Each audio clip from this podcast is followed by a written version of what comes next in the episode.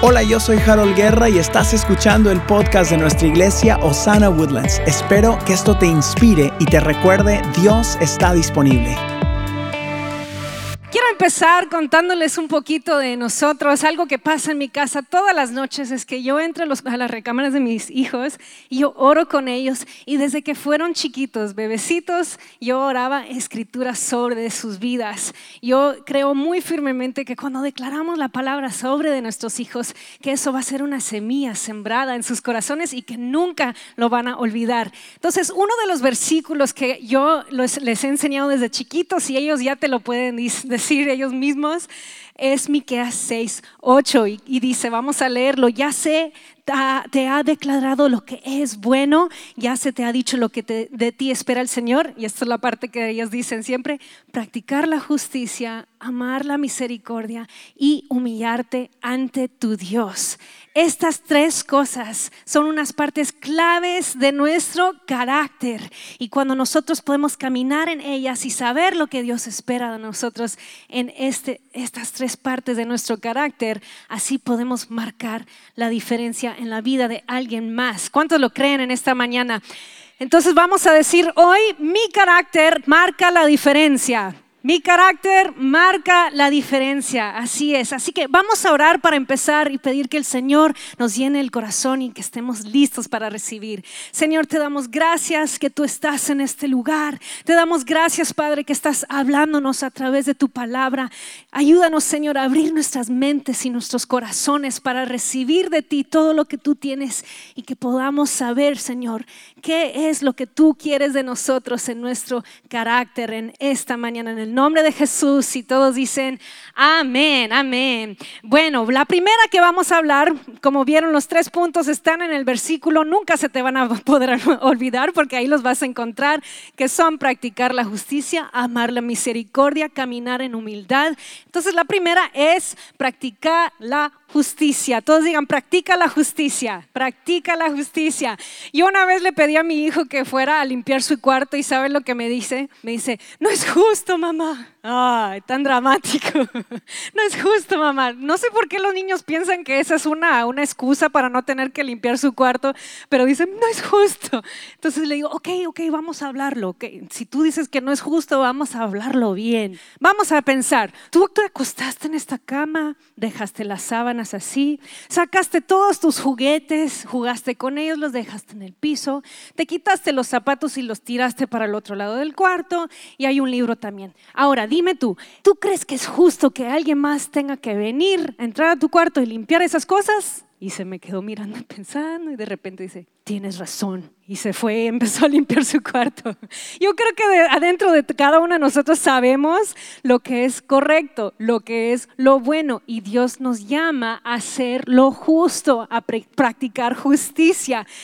en el Salmo 11.7 nos dice por qué. Pues el Señor es justo y ama la justicia. Los íntegros verán su rostro. El Señor es justo y por eso Él quiere que nosotros seamos justos. Él puso ese estándar en nuestra vida. ¿Para qué? Para proteger a sus hijos. Piénsalo, si todos actuaran sobre sus emociones, que muchos lo hacen, no vea a la persona que está sentada con usted, causaría mucho desorden, ¿verdad que sí?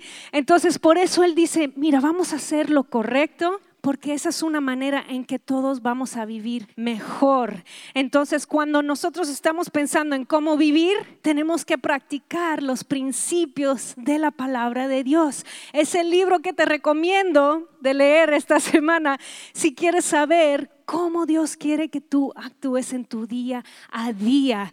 Y cuando tú estás buscando la Biblia, te recomiendo en Proverbios, hay cosas prácticas que tú puedes hacer en tu vida para practicar la justicia. Ahora, si yo le fuera a preguntar a alguien acerca de ti y le digo, eh, ¿qué, ¿qué tú piensas sobre de esta persona? Si le preguntara a tus hijos, ¿cómo es esta persona? ¿Cómo es tu papá? ¿Cómo es tu mamá? Si le preguntara a tu cónyuge, ¿cómo es él? ¿Cómo es ella? ¿Qué dirían de ti? ¿Dirían que eres una persona que eres recto en tus negocios? ¿Dirían que haces lo correcto? ¿Dirían que vives con integridad? ¿Que eres honesto? ¿Que eres puntual? ¿Dirían esas cosas acerca de ti? ¿O dirían otra cosa no tan agradable? cuando nosotros pensamos en nuestras propias vidas, a veces decimos, bueno, ponemos las, excusas. Bueno, es que, es que estoy cansado, es que estoy cansada. Eh, bueno, lo hago otro día. Pero no, Dios nos llama a ser conscientes de nuestras acciones en nuestro día a día. En Proverbios 21, 29 dice, el perverso finge para salir del apuro, pero el honrado piensa antes de actuar. El honrado piensa antes de actuar. Y otra versión dice, el justo piensa antes de actuar. Si tú quieres ser justo, es, tan simple como pensar antes de tomar la decisión. Antes de dejar que salga esa palabra de tu boca, piénsalo. ¿Cuál va a ser el resultado de decir eso? El simple acto de pensar antes de actuar y hablar te puede salvar de mucho dolor. Pero lo más importante de pensar antes de actuar es que va a causar que tú vivas tu vida de una manera intencional. Digan, intencional eso en sí causa que tú seas una persona que marque la diferencia en la vida de otros. Escoge con cuidado tus palabras y tus acciones. Decídete de cómo vas a vivir. No solo dejas que la vida te pase.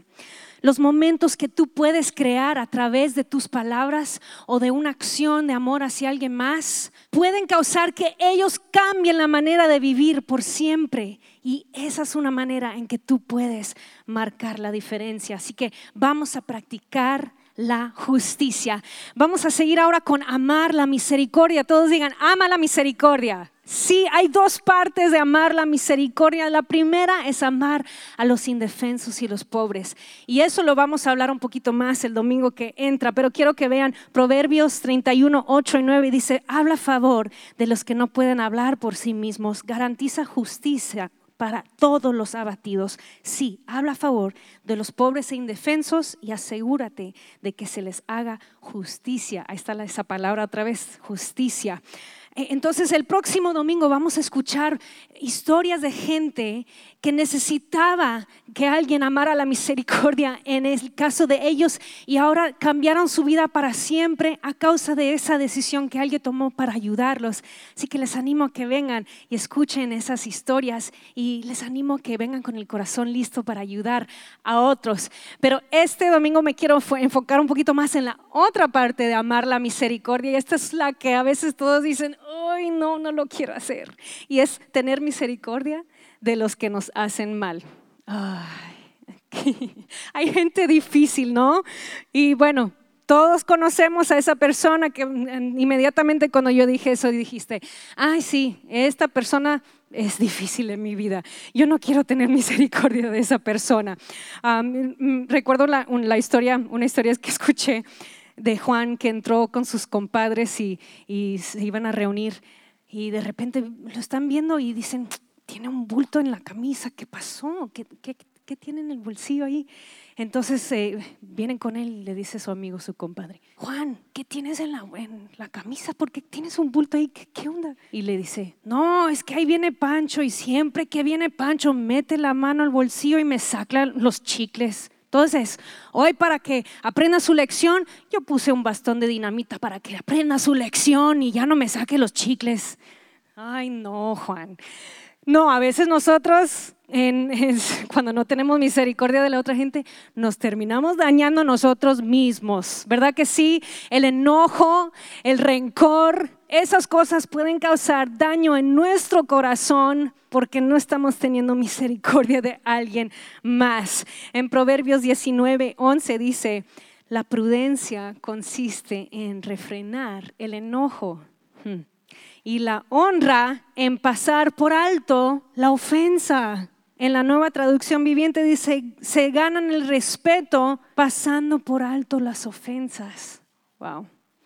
Entonces, quizás tú me estás diciendo, ay no, es que tú no conoces a mi esposo y lo que es vivir con ese hombre. Ay, tú no conoces a mi esposa y cuántos, cuánto me queja. Todos los días es una queja que me pone y no conoces a mi jefe. Bueno, quizás tú estés diciendo eso y me estás diciendo que no vale la pena tener misericordia de esa persona, pero te quiero recordar que hubo alguien que te miró a ti y te dijo y pensó que quizás no valdría la pena, pero aún así vino y tuvo misericordia de ti. Fue Jesús, quien hoy celebramos en, en el tiempo de Santa Cena. Y él dijo que aunque nosotros nos hemos equivocado, que sí valía la pena. Cada vida vale la pena. En el reino de Dios necesitamos recordar que todos son hijos de Dios, aunque sean personas difíciles, aunque sean personas que tú dices que no vale la pena extenderles misericordia, sí vale la pena, porque todos somos hijos de Dios. Y como dice el, versículo, la, prudencia consiste en refrenar el enojo. ¿Qué es prudencia? Prudencia se trata de mirar hacia el futuro y cuidar del futuro.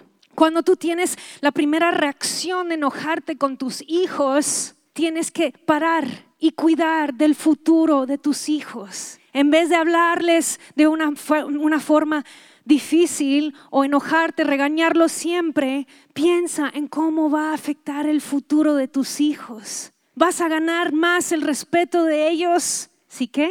Pasas por alto las ofensas. Igual con tu esposo, tu esposa. A veces nos queremos enojar por cualquier cosa, pero dice que ser prudente es refrenar ese enojo, no dejar que, eh, el primer instinto salga en ese momento, sino que parar y pensarlo bien, pasar por alto la ofensa. Escuché una vez que hay que tener piel gruesa y corazón blando, ¿verdad que sí? Hay que, no, no hay que dejar que cosas nos ofendan tan fácil. No te ofendas. Mira a tu vecino y dile, no te ofendas. Recuerda que Ah, la gente que fue lastimada en algún punto en su vida va a lastimar a otra gente. Entonces tú no sabes lo que ellos están pasando, lo que han pasado en su vida. Si algo que les dijiste tú en inocencia les recordó de un momento donde les causó mucho daño y por eso reaccionaron de esa forma contigo, tienes que parar antes de reaccionar con esa persona. También gente, hay gente que no recibió la misma educación que tú recibiste. Tienes que saber eso también. Es parte de lo que pues pasa en la vida. No todos escuchan eh, palabra de la Biblia, no todos saben lo que es justo. Entonces no te enojes con ellos si te ofenden. Empieza a decir, ¿sabes qué? Yo voy a dejar que eso pase. Voy a dejar eso atrás. No me voy a ofender. No voy a enojarme por esto porque yo voy a amar la misericordia. Yo voy a caminar de acuerdo a la palabra de Dios, porque Él tuvo mucha misericordia de mí también. También quiero hablar de las redes sociales, porque ahí por alguna razón la gente dice, bueno, nadie me mira, nadie me ve, yo voy a escribir, voy a criticar ahí un poquito, voy a decirle, mira, no sé qué. Por favor, por favor, por favor, no seas parte de esa cultura tóxica en las redes sociales. Hay que tener mucho cuidado con lo que vayas a escribir. Es parte de amar la misericordia. Nadie es perfecto, y tú tampoco eres perfecto, así que no vayas a escribir cosas así, no sabes en qué momento vas a necesitar tú que alguien más tenga misericordia de ti. Entonces ten cuidado con lo que vayas a escribir en las redes sociales, por favor. Aquí en este lugar, en esta casa, queremos crear un ambiente de misericordia. Que cuando la gente entre a este lugar dolida, que sepa que va a ser abrazada, no juzgada Aquí en Osana vamos a crear un lugar donde la gente entra y siente el descanso y, siente paz del Padre Celestial. ¿No quieren crear ese lugar aquí en Osana? Eso es lo que va a atraer a la gente.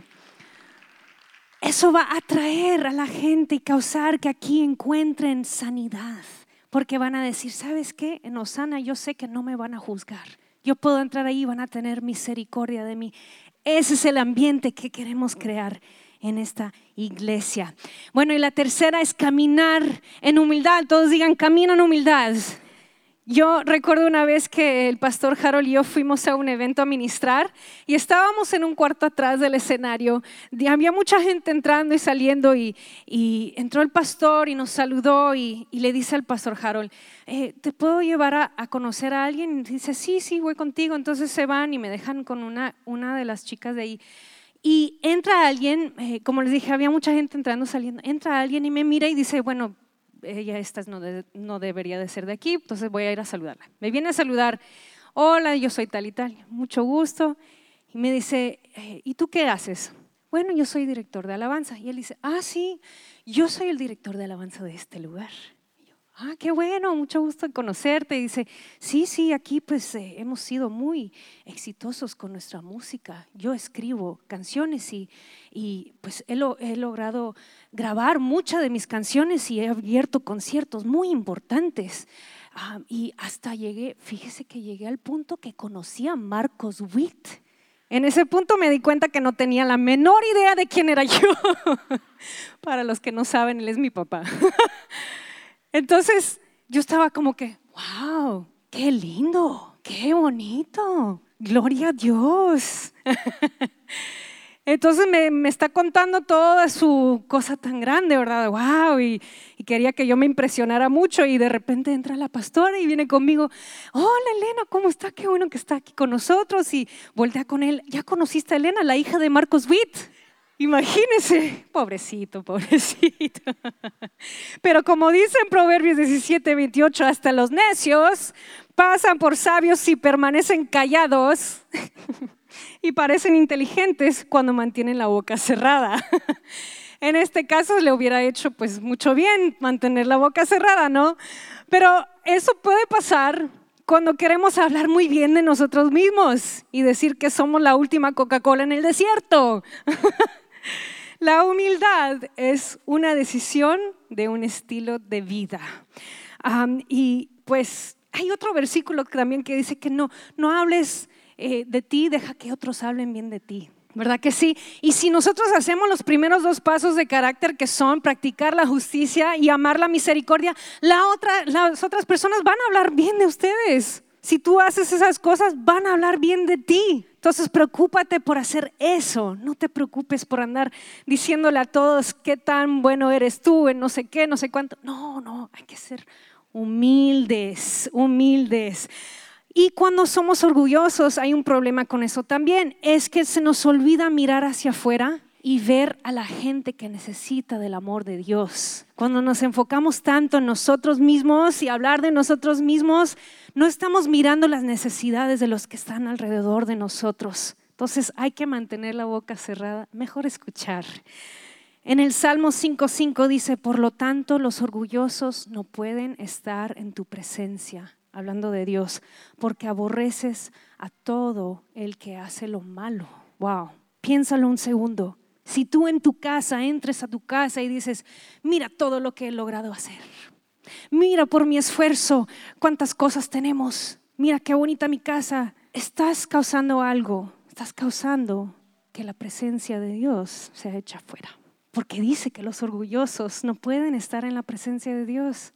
Hmm. No estás atrayendo la presencia de Dios, lo estás echando fuera. Mejor entra a tu casa y empieza a decir, Señor, gracias. Gracias por estas bendiciones que tú me has dado. Señor, gracias que me das las fuerzas para trabajar, para esforzarme. Gracias, Señor, por mis hijos sanos, por mi esposa. Empieza a darle agradecimiento. Eso te va a mantener humilde en tu casa. Y eso va a traer la presencia de Dios. Yo le he dicho a los músicos, si se paran aquí empiezan a decir, por mi talento, mira qué bonito se escucha, por mi talento, por lo que yo puedo hacer. El orgullo de una persona en esta tarima puede secuestrar el trabajo de todo un equipo, porque la presencia de Dios no puede entrar a ese lugar. Entonces, ten cuidado con el orgullo. Ten cuidado de no pensar que se trata solamente de ti, lo que tú quieres hacer. Hay que caminar en humildad con nuestro Dios. En Proverbios 11:2 dice, el orgullo lleva a la deshonra, pero con la humildad viene la sabiduría.